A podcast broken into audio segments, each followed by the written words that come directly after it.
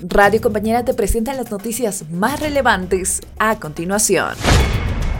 Gobierno designa comisión para atender el pliego de la marcha indígena que arribó a Santa Cruz. Que ha delegado nuestro hermano presidente eh, está presente en el lugar donde han citado porque la reunión era a las 10 de la mañana, eh, así habían convocado, eh, sin embargo todavía ah, hay la duda si los representantes de los marxistas van a estar presentes.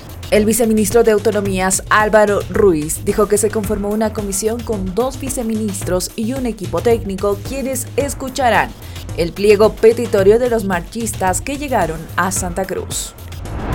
Comunidad Ciudadana envía nota a alta comisionada de la ONU por conflictos de ADEPCOCA.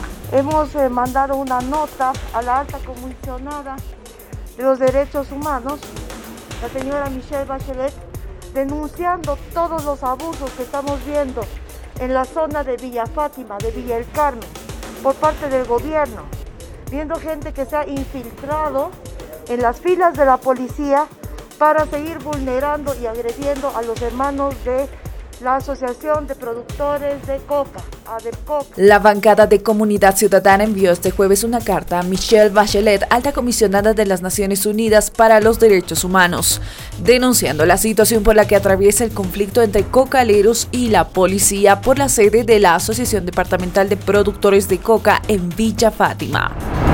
Viceministro Cox afirma que se continúa con las investigaciones sobre presuntos infiltrados en los conflictos de ADEPCOCA. En plenitud, un trabajo que es de inteligencia, que está en curso, se va a identificar plenamente a quienes están participando y para eso invito nuevamente Estamos haciendo una recolección de todas las imágenes, se está haciendo de forma metodológica este ordenamiento para poder tener absolutamente identificados a todos los que se va a presentar. Debido a la circulación de videos a través de redes sociales y medios de comunicación donde se ve a personas vestidas de civil junto a policías durante los conflictos de Adepcoca, el viceministro de Régimen Interior y Policía Nelson Cox afirmó que se analizan las imágenes y que se identificó al momento a 30 personas quienes serían ajenas a los cocaleros.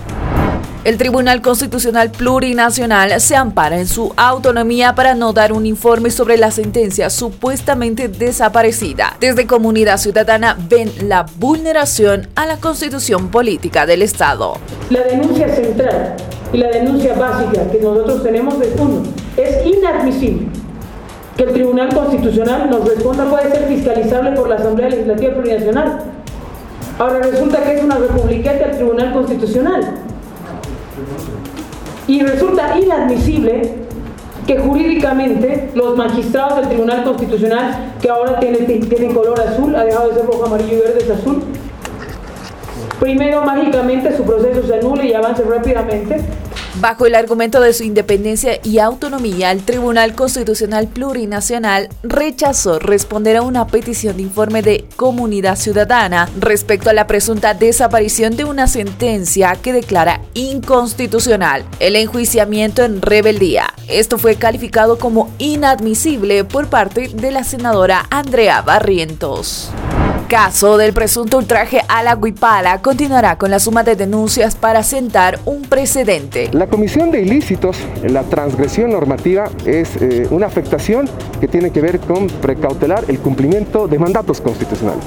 Quien tenga conocimiento tiene la libertad de denunciar. Palabras del viceministro del régimen interior Nelson Cox, quien indicó que todas las autoridades o personas que fueron testigos del incumplimiento o vulneración de la Constitución pueden interponer denuncias por el presunto ultraje a la huipala solicitarán petición de informe a la Asamblea Legislativa Plurinacional para que el fiscal general explique la retardación de la declaración de Camacho por el caso del presunto golpe de Estado. En este caso yo había cuestionado hace más de dos semanas la uh, que existe de parte del Ministerio Público. No hay otra argumento como para que exista una situación omisiva. En el informe, el viceministro de Régimen Interior, Nelson Cox, quien indicó que existe una dejadez por parte de las autoridades del Ministerio Público en las investigaciones del caso del presunto golpe de Estado, cuestionó que hasta el momento no se convoque a declarar al gobernador Fernando Camacho.